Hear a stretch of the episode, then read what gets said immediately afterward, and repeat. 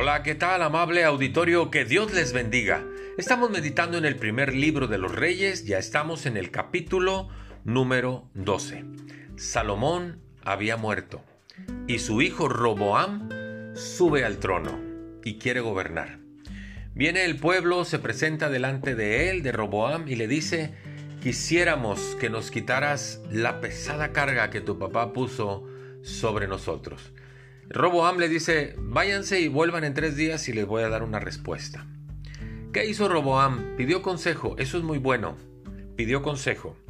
Dice el versículo 6, entonces el rey Roboam pidió consejo a los ancianos que habían estado delante de Salomón su padre cuando aún vivía y dijo, ¿cómo aconsejan ustedes que responda a este pueblo? Y ellos, los ancianos, le dijeron, si tú fueres hoy siervo de este pueblo, y los sirvieres y les, y les respondes buenas palabras, ellos te van a servir para siempre. En pocas palabras estaban diciendo, una autoridad es el servidor del pueblo. Tú sírveles y ellos te van a servir a ti para siempre. Dice el versículo 8, pero él dejó el consejo de los ancianos. Y luego se fue a pedir consejo a los jóvenes que habían crecido junto con él. Imagínense, y les decía, oye, ¿qué le voy a decir al pueblo? No, tú diles, si mi papá les puso una pesada carga, yo voy a ser peor que él. Y les voy a imponer más cargas y les voy a dar azotes y les voy a poner escorpiones si no hacen todo lo que yo les pido. Y así sucedió entonces. Y el pueblo se le volteó a Roboam.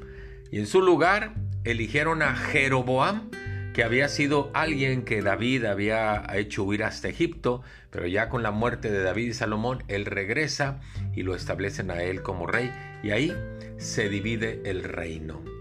Así terminó el reinado de Salomón con el reino dividido. ¿Qué nos enseña todo esto? Aprendamos a pedir consejo, pero le recuerdo lo que dice la palabra del Señor en Levítico 19 delante de las canas te pondrás en pie y honrarás al anciano.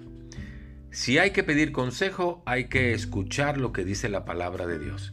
Y los ancianos son una buena fuente de consejo. Aprendamos a escuchar a aquellos que ya han recorrido camino, aquellos que han madurado espiritualmente. Aprendamos a acercarnos al pastor, a los hermanos maduros en la fe y a seguir el consejo. Dice la escritura en Proverbios 19 que en la multitud de consejeros hay sabiduría. Así que si queremos ser sabios, aprendamos pidiendo consejo. Esta es otra de las formas de obtener sabiduría. Amén de la oración, la palabra y andar en el temor del Señor.